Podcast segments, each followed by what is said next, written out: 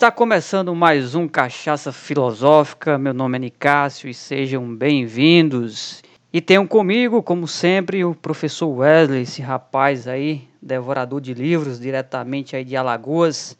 E aí, Wesley, você pode fazer as honras e apresentar o tema do programa de hoje? E aí, Nicásio, um abraço, bondade sua, um abraço aí para o nosso ouvinte. Espero que esteja gostando do, é, do nosso, nosso podcast. E nos sigam nas redes sociais. Temos Twitter agora, temos YouTube, página do Facebook. É só digitar o nome Cachaça Filosófico na plataforma que você quer encontrar e você vai encontrar a gente lá. Você é, não está afim de escutar no, é, no podcast, dá uma olhada no YouTube também, deixa aquele like, se inscreva no canal e dá moral aqui para o nosso trabalho, que é um trabalho independente. É, o nosso trabalho é por autonomia. E é um trabalho aí que, se você puder valorizar, valoriza aí fazendo a inscrição, divulgando, e a gente vai agradecer bastante sobre é isso. E o tema de hoje são as eleições 2020. Tudo o que aconteceu no mundo até agora, no Brasil e no mundo, né? E o mundo a gente fala aqui dos Estados Unidos, é, sobre essas eleições que ocorreu presidenciais lá nos Estados Unidos e aqui no nível municipal, é, sobre a Câmara dos Vereadores, vereadores, todo esse tema que que volta e meia todo mundo está discutindo nas redes sociais, então a gente não poderia deixar de tocar nesse assunto.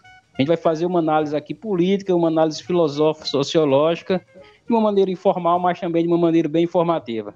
Então bora lá.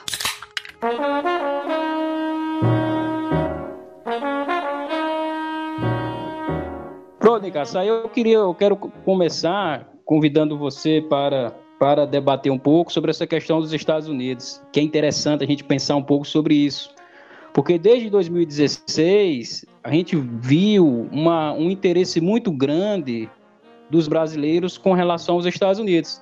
É claro que sempre houve esse interesse né, do, do dos brasileiros, da, das pessoas em geral do mundo que, que estudam política, se interessam pela política, com os Estados Unidos, já que é a nação mais poderosa, sem sombra de dúvida alguma, do mundo. Né? Claro que está uma disputa ali, Estados Unidos e a China, mas os Estados Unidos é o maior exército do mundo, tem a maior força nuclear do mundo, uma das maiores forças nucleares do mundo, a maior economia do mundo, o dólar é a principal moeda, a cultura dos Estados Unidos é, é, é quase hegemônica. Enfim, quando o Trump foi eleito em 2016, houve uma, uma aproximação muito grande dos setores ligados ao bolsonarismo com o Trump, a tal ponto que os, os próprios modos operantes que o Trump utilizou nas eleições também foram utilizados no Brasil. É a questão do fake news, a questão até de duvidar das eleições que o Trump fez em 2016 e fez também agora em 2018, também foi utilizada por, por Bolsonaro e aqueles que o seguem dentro do gabinete do ódio. Então foi uma grande vitória para aquelas pessoas que não simpatizam com Bolsonaro e o seu secto a derrota do Trump. Então é justamente, Nicasso, eu queria que você falasse um pouco também sobre isso, qual foi a sensação que você teve, é, se foi a mesma que a minha, que a sensação que eu tive foi de uma certa alegria, mas também não sou ingênuo dizer que, que, que o Biden é, vai ser a, a mil maravilhas do mundo, que vai implantar é, uma sociedade mais justa, etc. Mas eu já tenho motivos para comemorar só pelo fato do Trump é, não ter sido eleito. Não sei se você também como comunga com esse meu pensamento, com essa minha sensação. Queria você, que você falasse um pouco sobre isso. Wesley, eu sim concordo com o que você está colocando, com esse seu sentimento, mas o calor aqui na nossa cidade está grande e antes de qualquer coisa eu vou abrir uma cerveja aqui para refrescar um pouco, mas já vou antecipando e já vou falando um pouco dessa questão que você está colocando. Eu acho que o sentimento é o mesmo, é de alegria, sabe? Porque existe uma, uma questão simbólica muito grande. Como você falou, a gente não pode cair na ilusão de, que, de achar que o John Biden vai promover uma política, digamos assim, totalmente diferente do, da linha é, é, que vinha sendo é, colocada tanto lá com Barack Obama como com, agora com, é, é, com Trump, enfim. É, isso aí é, cabe até um outro programa, sabe, Wesley? Mas tem um efeito simbólico, assim, porque o Trump, ele representava, acima de tudo, uma visão é, é autoritária, sabe, no mundo.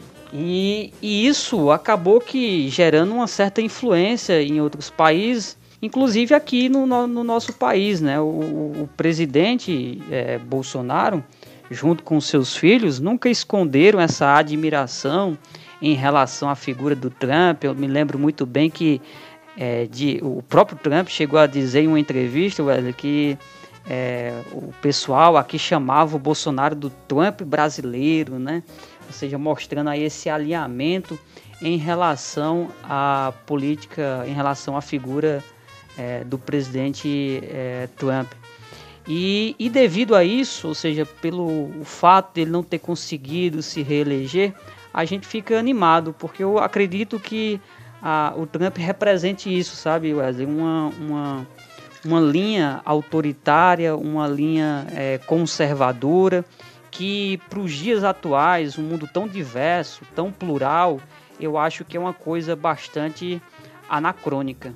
Eu estava ouvindo uma conversa do, do Ciro com o Datena e eles falaram um pouco sobre essa questão do, do, da, da, eleição, falar do Trump. E o Datena, em dado momento, ele fala: Ah, porque eu acho que o Biden é a mesma coisa do Trump.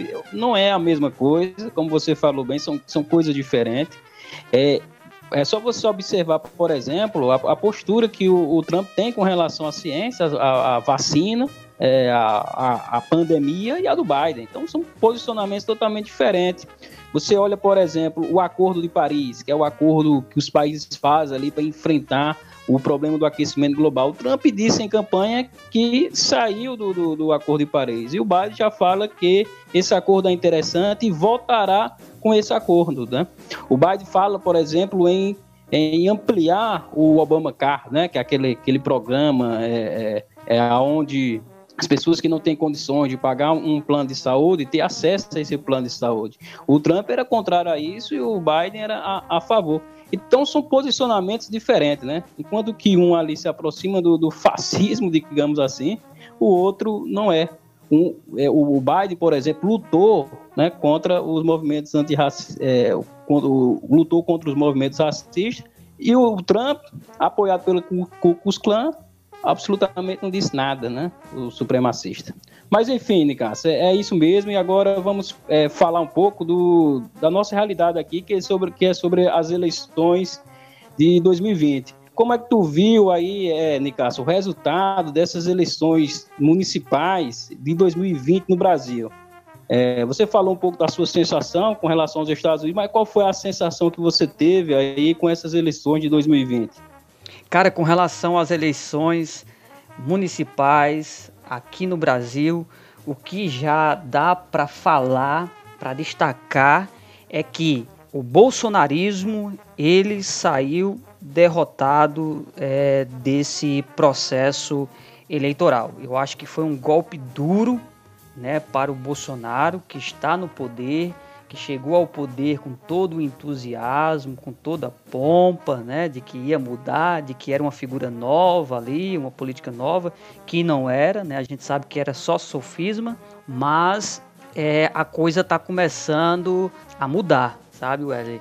É, ficou, foi debatido muito aí na imprensa, em algum, alguns canais do YouTube, como My News, por exemplo, aquela, aquela, aquele vídeo que ele fez, uma postagem que ele fez, acho que não foi, acho que foi para o Facebook, alguma coisa assim, em que ele nas vésperas das eleições ele pedia é, voto, é, seis capitais, né? É, a gente pode citar aqui o Rio, São Paulo, é, é, Belo Horizonte, Fortaleza, é, enfim. ele estava pedindo voto para seis capitais e dessas seis ele perdeu em quatro.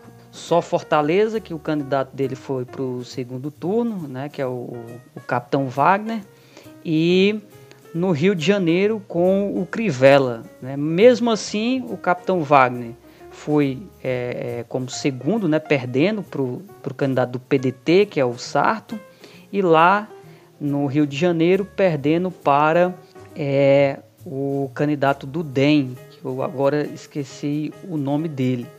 Então isso mostra, demonstra né, uma fragilidade política do Bolsonaro é, e cabe a gente pensar, principalmente já pensando é, é, em 2022, porque a gente está tendo aí um indício de um, de um enfraquecimento.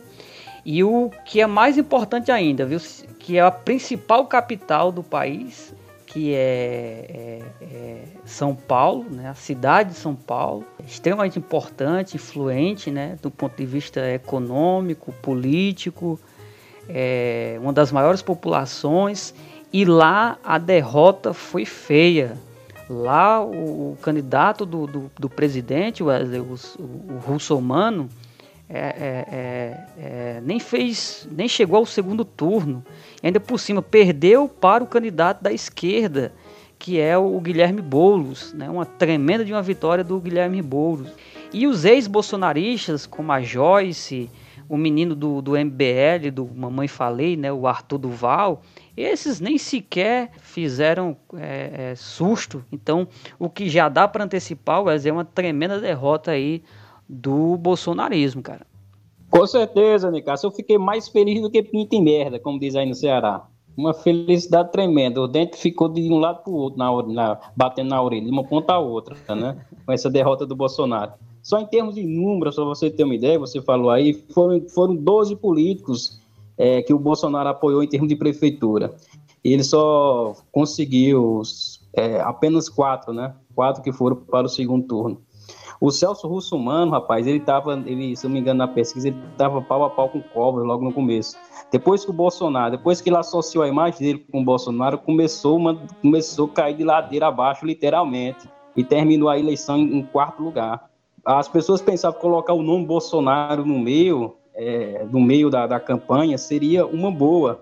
Mas para você ter uma ideia, apenas o Carlos Bolsonaro foi eleito. Né? Pessoas que colocaram o nome Bolsonaro na, na sua campanha apenas o Carlos Bolsonaro foi eleito. Para você ter uma ideia, até a mãe, não sei se você sabia, mas até a mãe do, do, dos filhos de Bolsonaro disputou as eleições, né, como vereadora ali no Rio de Janeiro e levou fumo, né, não foi eleito. A Val também, que era da, que é da, da família do, do, quer dizer, do gabinete lá do, do, da família Bolsonaro, também não foi eleita. E só, só, e só aproveitar isso que você falou aí do, do Carlos Bolsonaro, Wesley, e mesmo ele sendo eleito, mas já revela ao mesmo tempo, apesar de ter sido eleito, um enfraquecimento, porque ele é, é, já tinha sido é, é eleito como o, o, o, vereador com mais votos no Rio de Janeiro. E dessa vez ele caiu, né, perdeu bastante votos, se eu não me engano, 30 mil votos, alguma coisa assim, na casa dos 30 mil votos. E quem foi o vereador mais eleito foi um cara vinculado ao PSOL. Isso, muito bem colocado, né? É, o, o, Carlos Bolsonaro, na última eleição, ele tinha tirado, é, arredondando, 106 mil votos, e nessa eleição agora tirou 71 mil votos, ou seja, ele caiu, é, em termos gerais, arredondando 30%.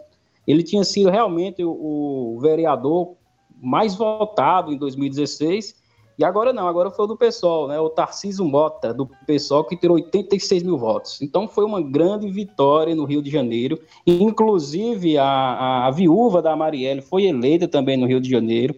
Então, é, no Rio, apesar da, da, da, disputa, sei lá, entre o, o Crivella e o Paz, mas a, a, a, bancada lá de vereadores do Rio está tá formando uma, uma parte ali, uma uma sessão ali dentro deles ali que será interessante, serão pedra no sapato nessa gestão, seja do Crivella ou do Paz, provavelmente vai ser o Paz, é, no Rio de Janeiro. Então, se alguém realmente ser derrotado nessas eleições, foi Jair Bolsonaro, Jair Bolsonaro. E uma novidade, uma, é algo interessante, Nicasso, que eu fiquei sabendo aí do Ceará, de Fortaleza, que o capitão Wagner já está querendo colocar a figura de Bolsonaro para debaixo do tapete para não se, para não se, é, digamos assim, para não ter a, a, sua candidatura, o segundo turno manchado pela figura do Bolsonaro.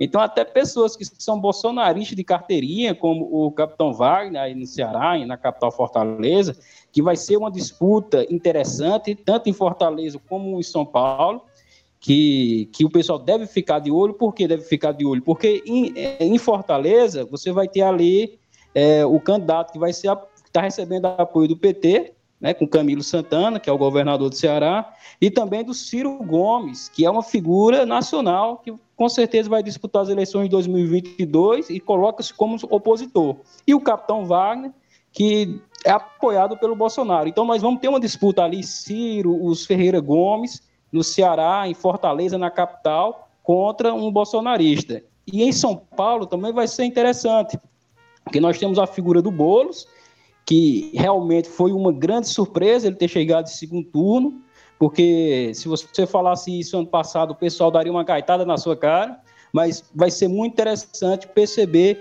quantos o, o, votos o Boulos vai conseguir agregar em São Paulo, sabendo que o Boulos vai receber apoio também dos partidos de, de esquerda. É isso mesmo, mas então a gente já tem aí um, um, uma visão, né, e uma visão concreta, não está no, no âmbito do achismo de, de modo algum, de que é, o Bolsonaro ele sai é, derrotado. Outrora a coisa era diferente, né, Wesley? Nos tempos áureos do, do PT, nós sabemos que bastava você colocar a figura ali do Lula ao seu lado que você receberia muitos votos, seria facilmente eleito, né? Porque nós tivemos essa onda é, do, do petismo. E quando eu falo isso aqui, não, não, espero que nenhum ouvinte aqui venha me chamar de petista, longe disso mas é uma constatação. Né? Então, primeiro mandato, segundo mandato do Lula, ele foi bastante exitoso. O Bolsonaro, a gente, agora sim eu estou colocando uma opinião minha, eu temia muito essa onda, mas a coisa não está acontecendo, porque o cara ele não tem nenhuma habilidade política, o cara ele tem um viés, um viés extremamente autoritário, sabe? Ele é, não, como o Ciro costuma falar, nunca administrou uma bodega sequer, nunca tentou, por exemplo, ter uma experiência, pleitear o executivo ali do Rio de Janeiro, ou seja, é, uma candidatura para prefeito do Rio de Janeiro. O Rio de Janeiro que passa por um processo é, difícil, né, do ponto de vista econômico, político, enfim, é uma cidade, é um estado que está quebrado, mas nem isso, né? Então, de uma certa forma, que eu quero aqui destacar é que o Bolsonaro ele é um aventureiro, sabe? É um aventureiro e é um cara que defende ideias extremamente é, autoritárias, preconceituosas, e isso está dado, né? Isso está dado e a derrota está constatada. Eu acho que com o passar do tempo isso só vai é, deixar, ficar cada vez mais claro. Agora sim, Wesley, eu queria te fazer é, uma provocação, uma pergunta que é com relação, já que você citou aqui o contexto do Ceará, né, que vai para o segundo turno em Fortaleza, né, nossa capital, com o Sarto, que é do PDT, né, que é do partido do Ciro Gomes, e que já já está construindo bem a sua base política, porque o PT, Wesley, oficialmente já declarou apoio ao Sarto, né? A Dilma, em suas redes sociais, também já declarou esse apoio. O governador Camilo, da mesma forma. E, mais recentemente, né, o PSOL oficializou também o apoio ao Sarto, fazendo essa observação que será, uma vez ele sendo eleito, crítico à gestão dele, né, mas é, tá ali somando. E o, o, o, o capitão Wagner está ficando cada vez mais isolado e você está trazendo essa informação que ele está até é, usando essa estratégia de dissociar a imagem dele do é, Bolsonaro. Mas eu quero pegar, Wes, essa questão do Ciro Gomes. Você falou aí que ele é uma figura nacional, uma figura importante, uma figura que pensa a questão política no Brasil. Mas existe aqui uma questão, eu vi alguns amigos é, me perguntando, me questionando, levantando essa questão. Algumas pessoas estão aí se manifestando na rede social com relação, Wesley, a um apoio concreto em relação ao Guilherme Boulos lá em São Paulo. O PDT, o Ciro, esteve junto com o candidato do PSB, eu acho que é isso, o Partido Socialista Brasileiro. E eu esqueci novamente aqui o nome do candidato lá, é alguma coisa França, né? E ele saiu em terceiro lugar, mas estão aí, o pessoal está exigindo aí um apoio, né, claro, ao Guilherme Boulos. Até onde eu sei, esse apoio ainda não foi oficializado. E o Ciro, o Ciro Gomes também ainda não se pronunciou, pelo menos até onde eu sei, ele também não se pronunciou. E aí a questão é: seria importante nesse momento quem tem uma visão é, de, de esquerda, uma visão progressista, tá junto ali com Guilherme Boulos? Seria um erro, por exemplo, o Ciro Gomes, o PDT não se manifestar? Porque aqui no Ceará a gente percebe que as esquerdas né, estão ali somando junto com o Sarto. Seria bom ver isso também em São Paulo. Ou ainda é cedo? Eu acredito, particularmente, a minha visão é que mais cedo ou mais tarde o PDT irá se manifestar em relação ao Guilherme Boulos. Apesar que, vale ressaltar, né, Wesley, lá em São Paulo já não é mais um embate contra o bolsonarismo. O bolsonarismo foi extremamente é, derrotado ali em São Paulo. É uma boa problematização essa. Inclusive, o, o Ciro, nessa, nessa entrevista que ele teve com com o da Atena, recomendo até o ouvinte, se tem interesse de ver isso, está no YouTube, o próprio canal do Ciro Gomes no YouTube disponibiliza, então você olha lá. É, o Ciro dá uma opinião interessante, fala sobre o Boulos, né, faz uma crítica ao Boulos, é, mas isso aí antes do resultado, do primeiro turno, né, ele fala que, que o Boulos é aquele cara legal, que ele vai para tomar uma cerveja com ele, é, mas em termos de política já é outro assunto. Mas provavelmente, é, Nicasso, eu creio que o PDT vai sim é, se aliar ao Boulos aí contra o Covas nessa, nesse segundo turno. Embora, é, na minha opinião, isso não vá modificar muito o resultado, creio que o Covas vai, vai levar essa eleição ali no, e vai levar com uma certa facilidade, essa é a minha opinião, acho que, que vai beirar na casa dos 60% contra o Boulos, mas mesmo assim, esse aceno, essa aproximação do PDT, do PT com o PSOL, é, é um ato, é um gesto simbólico que diz muito. Porque se a gente está falando que Bolsonaro foi um grande derrotado nas eleições municipais, também é verdade que a esquerda foi derrotada. A esquerda foi uma grande derrotada nessas eleições. Eu não estou falando aqui com base, é, vamos dizer, em sonhos, em fantasia, não. Fiz uma pesquisa interessante e eu, eu percebi aqui como a esquerda foi derrotada. Para você ter uma ideia, é, é, Nicásio, o único partido que saiu vitorioso, digamos assim, comparando com o que ele era, foi o PSOL. O PSOL elegeu quatro prefeitos, na última eleição tinha só é, é, elegido dois, e levando bolos ao segundo turno. Mas, no geral, todos os outros partidos de esquerda foram derrotados, e muito mais o PT. Para você ter uma ideia, Nica, só o PT em 2012 tinha cerca de 600 prefeitos, cara, 600 prefeitos. E agora o PT elegeu 179. Pode melhorar um pouquinho, mas não vai chegar a 200. É, o PSB, em 2016, para você ter uma ideia, tinha 415 prefeitos e agora caiu para 250. O PDT é o partido de esquerda com mais força, né? o partido de esquerda com mais força, mas mesmo o PDT também perdeu é, alguns números, porque o PDT tinha 334 em 2016 e agora tem 311. O PDT é o partido com maior força, digamos assim, no Brasil hoje, se tratando de esquerda. Mas, no geral, se a gente vê esses números, a gente percebe que se Bolsonaro né, levou uma lavada, a esquerda também perdeu. O PT se está se tornando cada vez mais um partido danico. Então, pensar em uma união da esquerda hoje talvez seja algo necessário. Seja algo necessário pensando numa estratégia muito mais inteligente que é combater o bolsonarismo. Agora, uma coisa é o a gente desejar, outra coisa é isso acontecer na realidade, porque cada parte de esquerda desse, cada posicionamento de esquerda são, são bem diferentes, cara, são coisas bem diferentes. Você tem dentro da esquerda até aquele cara que defende uma revolução, né, uma revolução socialista, até o cara que defende que o banco, como alguns, algum, alguns do PT defendem, que o banco, que o banco central seja autônomo. Então é difícil conciliar esse, esse monte de gente. Uma coisa que eu desejo, talvez, o que você colocar aí, que esse acordo, uma frente ampla, como fala o Dino, seja feita, mas sei que isso vai ser muito difícil ocorrer.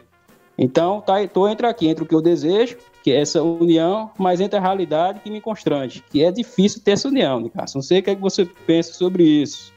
Pois é, Wesley, eu, eu também desejo muito que haja essa união na, na, na esquerda, no pessoal do centro-esquerda, mas a gente sabe que é extremamente difícil. E eu queria aqui comentar um pouco sobre o que você acabou de, de, de apresentar, né, informações que você é, colocou em relação a essa derrota da esquerda né, é, nos processos eleitorais para os municípios. E eu acredito, Wesley, que uma, quando você fala aí do, do PT e tal, e do, da ascensão do PDT, eu acho que está muito nesse, nesse, nessa análise do, do percentual de crescimento do, dos partidos, né? Eu acho que desse ponto de vista, o PT ele, ele, ele saiu derrotado, mas o PT está em decadência, caindo, né? Só para vocês terem uma ideia, é, levando em consideração, eu estou com um site aqui aberto também, eu fiz esse, tive essa preocupação de fazer essa, essa preocupação essa curiosidade, porque eu gosto muito de ficar é, observando e analisando essas questões. Então o, PD, o PT de 2004 a 2020, né, ele teve uma, uma, uma perda de 65 é, prefeituras. E se, Wesley, você coloca essa questão que a esquerda ela saiu é, é, derrotada. Por outro lado, a gente percebe que o centro é, e, o, e o centrão saiu bastante é, vitorioso. Né? O, o, MDB, o antigo PMDB, continua a, com, a liderar né, os, os, municípios e a gente percebe uma grande, uma significativa ascensão Wesley, do, do DEM, né, que hoje tem como é, presidente da, da Câmara dos Deputados o Rodrigo Maia. Se eu não me engano, a, o presidente da, da, do Senado também é do DEM. E o DEM ele teve uma, uma, uma, um crescimento bastante relevante. Né? Ele aumentou aí 190 é, é, é, municípios né? É, de 2004 para 2020. Então houve um crescimento significativo, assim como o PP, né? O PP que é considerado aí um partido é, do centrão, ou seja, que não tem uma ideologia clara, né? E também junto com o PSD. Então, Wesley, já que a gente até colocou aqui que a nossa intenção nesse papo é, seria também estar tá refletindo o que essas eleições municipais podem trazer como uma, uma, uma visão né, do, do que será 2022, eu acho que demonstra é, um crescimento aí do centro e do centrão e mostrando o quanto esses partidos podem estar chegando forte aí em 2022, ou seja, um, um, uma proposta é, política junto com esses partidos é, é, já tem aí um indício de, de grande apoio do ponto de vista eleitoral. E aí eu queria colocar uma questão, Wesley, em relação à minha é, perspectiva é, em São Paulo. Eu também acho, tal como você colocou, que o Guilherme Boulos é, ele não leva, né? ele não vai ganhar. É, eu gostaria muito que ele ganhasse, sabe? Porque eu fico aqui pensando, Wesley, como seria uma gestão de um sujeito vinculado a um partido como o PSOL. Eu gosto muito do PSOL, das ideias do, do, do PSOL, assim, do ponto de vista é, do ideal, eu comungo muito. Mas na prática a coisa é, é, é muito diferente. Ou seja, ele vai ter que contar, por exemplo, para ter uma boa gestão, com um apoio é, da Câmara dos Vereadores, então dependendo da configuração como ficou lá em São Paulo, a coisa não vai ser fácil para ele, sabe? É, porque existe aí a oposição, então tem que ter muita habilidade do ponto de vista da, da conversa, do diálogo, do debate, tem que ceder assim na, é, é, em determinados posicionamentos, em determinados posicionamentos para fazer com que a coisa ande. Então eu tenho, Wesley, esse, esse, esse, esse interesse, principalmente levando em consideração de, de que se trata da principal capital do país, São Paulo, sabe? Ver como seria uma gestão do PSOL. Então, para mim, seria muito bom, dentro desse, desse aspecto, uma vitória do Bozo, ou seja, para ter como experiência, né, para pensar como poderia ser e a gente, quem sabe, até vislumbrar outras gestões, caso a gestão do Guilherme Boulos fosse exitosa. Eu acho que ele ia encontrar muita dificuldade, sabe? Muita dificuldade. Inclusive, correndo o risco até de beirar aí uma gestão desastrosa por vários aspectos do ponto de vista político que a gente sabe que acontece. É, por exemplo, se ele tiver ali uma oposição ferrenha, a coisa vai ser difícil para ele, né? Sem, sem, sem contar é, a questão da, da, da, da, crítica midiática e coisa e tal. Por tudo que ele representa e pelo que o partido dele representa. Mas a sensação que eu tenho é de que vai ser difícil para ele, por mais que haja esse apoio é, é, do PDT, do PSB, é, em relação ao nome dele, eu acho que vai ficar complicado. Eu acho que o Bruno Covas leva é, é, esse processo eleitoral. Mas já foi, vale ressaltar que já foi uma grande vitória para o Boulos. O Boulos vai chegar forte, inclusive para 2022, né? mas ele chega com uma autoridade muito grande é, do ponto de vista de uma liderança do campo da esquerda. Ele está construindo o seu nome e eu acho que com essa chegada ao segundo turno ele consolidou o seu nome. Boa, Nicasso, boa mesmo. E, e esse seu desejo também é mútuo. Eu também queria muito que o Boulos vencesse essa eleição em São Paulo, também para ver como é que o cara vai é, administraria a principal cidade da América Latina, que é São Paulo. Seria muito interessante. Você tem uma ideia, o PIB da cidade de São Paulo é muito maior do que países, muitos países por aí, como o Haiti, por exemplo, né? Mas como a gente não vai ter essa oportunidade, a gente pode pelo menos ver ali como é que vai se sair o Edson Veriato ali na, lá na cidade de Potengipe, aí no Ceará, né? O Cid, o Cid Sobral também, só que o Cid Sobral é Marabá Paulista. E, e, outras, as outras duas prefeituras, a qual não me recordo agora aqui, mas seria interessante a gente observar como é que esses prefeitos do pessoal vão agir, como é que eles vão é, manter essa questão de diálogo que você disse, com câmaras, é, porque às vezes a população foca muito nisso, né, nessa questão do poder executivo e esquece a questão do legislativo que é muito importante, né? Então, é, você, ouvinte, é, conversa aí com as pessoas e fale da importância da questão do, de saber quem está votando, de ver o currículo dessas pessoas, ver o histórico dela, perceber o partido a qual ele está aliado. E eu quero resgatar, Nicasso, é, uma reflexão a qual você iniciou aí, que é falar sobre o grande vitorioso. Porque a gente já falou, a gente falou mais dos derrotados que foram nessas eleições que foi o bolsonarismo, foi derrotado, e Bolsonaro e o Mourão falam, ah, porque é, o presidente não tinha partido, o presidente... É, mas o, o, o presidente Bolsonaro, é, sem partido, ele tinha maior liberdade de escolher as pessoas para apoiar. E mesmo assim, é, não conseguiu se efetivar a transferência de voto. Estão até brincando agora, dizendo que ele é o Mick Jagger agora da, da, da política, né? aquele cara que é frio. Enfim, o grande vitorioso nessas eleições realmente foi o Centrão. Você trouxe alguns números interessantes aí.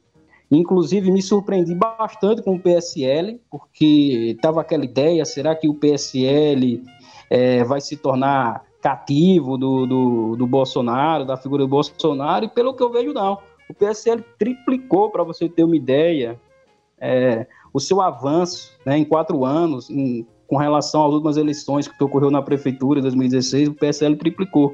Então foi algo interessante para eles. O Avante, também outro partido, o Avante pulou de 15 para 80 prefeituras, para você ter uma ideia, né? um aumento de 433%.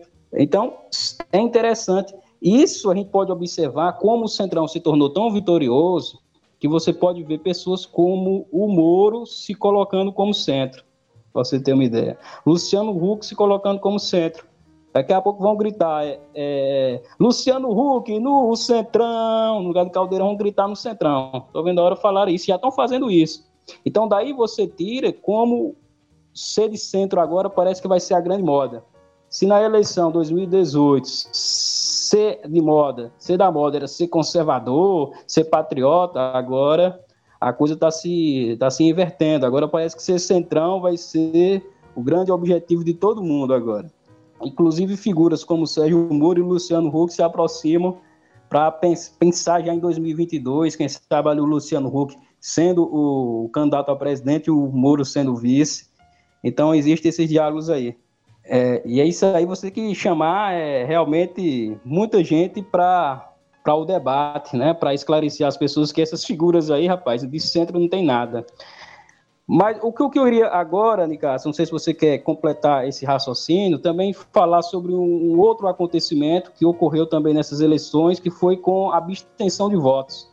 O Brasil, nos últimos 20 anos, nós tivemos um crescente número de pessoas que se absteve, né?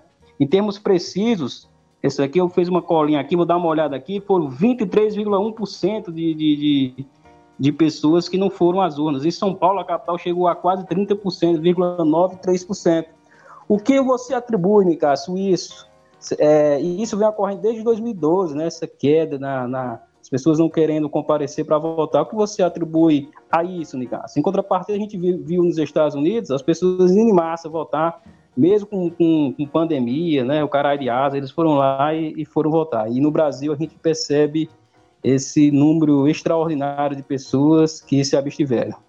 Wesley, eu gostaria de, antes de responder essa sua questão, é para compartilhar contigo e com o nosso ouvinte é, esse, esse crescimento que você está falando em relação ao Centrão. Eu tenho aqui alguns números, né, só para deixar aqui mais é, visível. Né? Por exemplo, se a gente pegar o ano de 2012 e compararmos com o 2020 agora, você vai perceber uma redução no MDB, né, que era o antigo PMDB. Em 2012, eles conquistaram 1.021, é, 1.021 municípios. Agora, em 2020, 766. Houve uma queda, porém, ainda é o, o partido com maior municípios.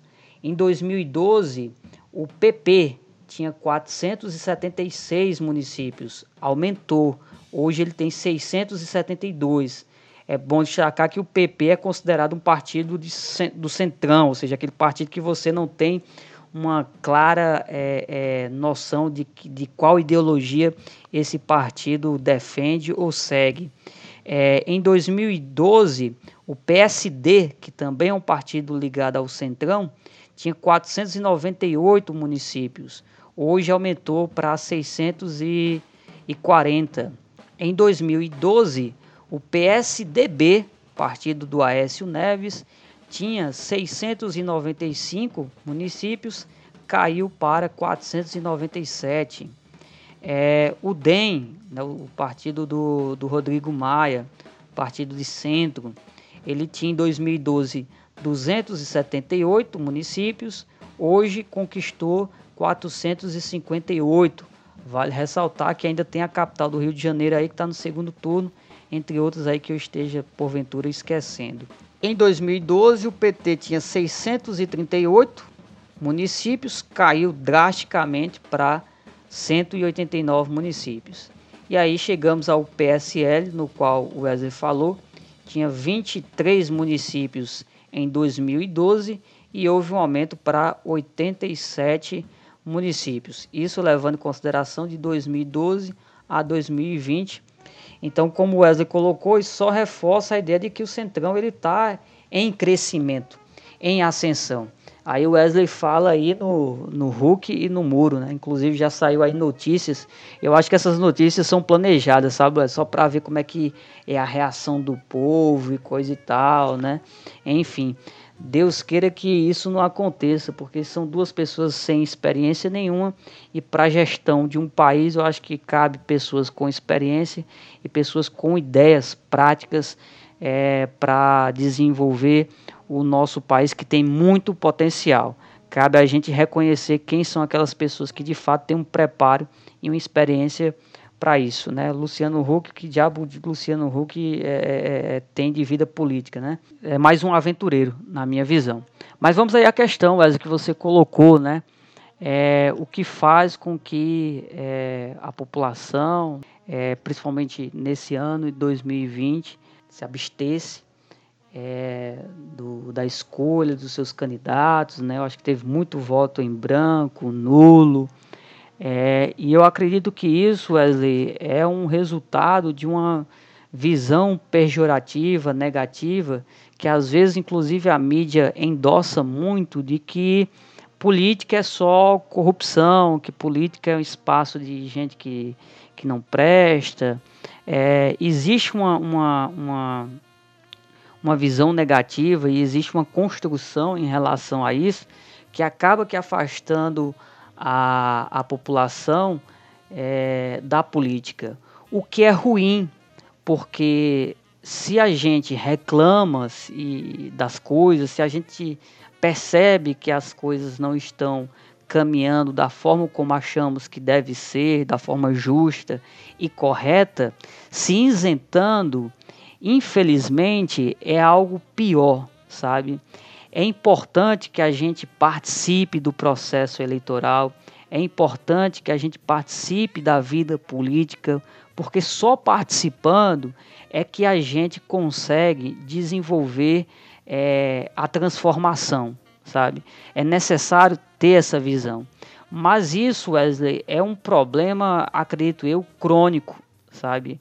Essa questão da política, ela começa inclusive no processo educacional. Essa é a minha visão, Wesley. A educação no Brasil não é uma educação que vise uma formação também do cidadão político, infelizmente, sabe? E as escolas, do ponto de vista legal é, é, e do ponto de vista físico, ou seja, é, existe o espaço para o exercício da política, inclusive da política representativa, que é dentro dos grêmios estudantis. Então é ali que você forma um sujeito, um cidadão atuante e com interesse é, na questão política, na coisa pública, sabe? É dentro desse espaço. E se você for analisar, os grêmios estudantis, infelizmente, eles simplesmente não existem. E se existem, é só para cumprir ali os processos legais que é necessário, porque você tem que ter a representação é, é, é, é estudantil para determinados projetos, enfim, você tem que ter. Então é construído ali um Grêmio Estudantil, mas não tem uma vida é, é, saudável do ponto de vista político. Então as coisas começam ali, sabe? Então assim é um problema crônico do nosso país que é fomentado pela, pela mídia, sabe, que só coloca também o, a questão negativa. Isso também, de uma certa maneira, tem relação com o processo da Lava Jato, com todos os problemas que a, a, ocorreram. Então, isso acaba que acarretando uma certa visão negativa em relação à política. Mas isso não é bom. Não é bom para a sociedade, não é bom para a gente. É necessário que a gente participe da política para poder transformá-la. Se não está bom, então pior será sem a nossa participação. Boa, muito boa análise. E é justamente isso que nós queremos é, sugerir às pessoas, aos nossos ouvintes, a fazer. É ter essa, esse instrumental, é, ter os números, ter os teóricos, ter a informação para fazer política. Fazer política no cotidiano, fazer política na hora das eleições, fazer política nas redes sociais, fazer política nas ruas. E você falou algo extremamente interessante, você fala como alguém que, que vive isso, que você é professor, também sou professor, e nós presenciamos isso. Realmente o, o é, digamos, o modo operante dos grêmios estudantil quase inexiste em muitas escolas, né?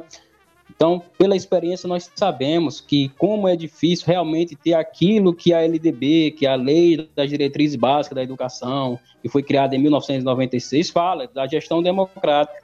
E a democracia, ela se faz nos momentos decisivos na pequena escala. Na grande escala, ela é importante, as pessoas focam muito na grande escala, mas na pequena escala, que é a do cotidiano, que é a da escola, por exemplo, que ela se torna mais decisiva. Porque nesse debate democrático, nessa, nesse espaço onde você socializa conhecimento, socializa saberes, é que se faz o cidadão. Isso que você falou é importante, Nicasso. Você lembrou muito bem essa questão do, do Grêmio Estudantil, e não só o Grêmio Estudantil, mas os, o conselho escolar também. Às vezes é só um faz de conta. Então, esse é o grande desafio de nós encararmos a questão da política, da, da democracia que nós temos e da nossa república, que completou agora an, anos aí de, de, de, de, de proclamação, 15 de novembro agora, recentemente. Então, nós temos que resgatar esses valores Tem até aquela reflexão que o Mauro, que o Mário Sérgio Cortella fala da questão da origem da palavra idiota e político, que o idiota na Grécia Antiga é aquela pessoa que se abdicava da vida da polis, que não queria participar. Então, essa pessoa que era mergulhada em si mesma, em sua individualidade, era idiota. Contra, fazendo uma contrapartida ao político, que é aquele cara que se preocupava com as coisas da cidade. O que aconteceu é que a gente inverteu um pouco devido a tudo isso que você falou, devido ao sucateamento das escolas, devido à gestão democrática no passado de, de, de mera burocracia. Então a gente acabou invertendo, é, invertendo. Agora, como você falou algo interessante, inclusive a gente falou até no último programa que nós fizemos sobre o meio ambiente, sobre essa necessidade de, de a gente ter é, uma esperança, da gente acreditar que é possível mudar, da gente acreditar que é possível transformar. E isso, isso acontece dentro do espaço democrático. Então, certamente, eu concordo com você que essa abstenção de muitas pessoas deixando de, de ir às urnas, é claro que teve o agravante da pandemia, mas com certeza perpassa essa questão da, dessa, desse desacreditar da política desse, desse acreditar que política é tudo igual, é, desse acreditar que as coisas não vão mudar. As coisas podem mudar, as coisas podem se transformar, mas é necessário que a gente tenha um posicionamento político, é necessário que a gente saiba qual é a nossa classe, qual é a nossa categoria, qual é a nossa função do mundo, em que sociedade nós queremos, e isso se dá em todos os espaços que a gente puder ocupar. E esse espaço que nós temos agora aqui, dessa conversa que nós temos, que o ouvinte também está está dialogando, porque o ouvinte vai escutando e vai nos refutando, vai concordando, vai criando outras ideias. Isso aqui que é política, isso que é democracia. Bem, e é isso, né, Wes? Eu acho que chegamos aqui ao final e agradecer aos ouvintes que de repente chegaram até esse dado momento e, se possível, contar com a participação de vocês nas nossas redes sociais ou por meio do nosso e-mail cachaçafilosófica@hotmail.com. E valeu, Wesley. É isso aí. Vamos lá, um abraço. Valeu.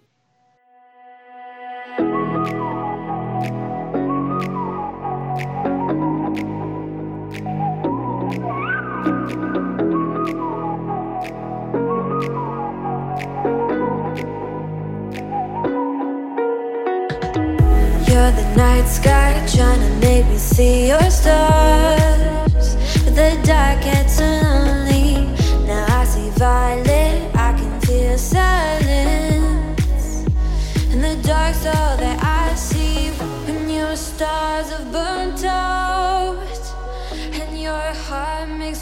your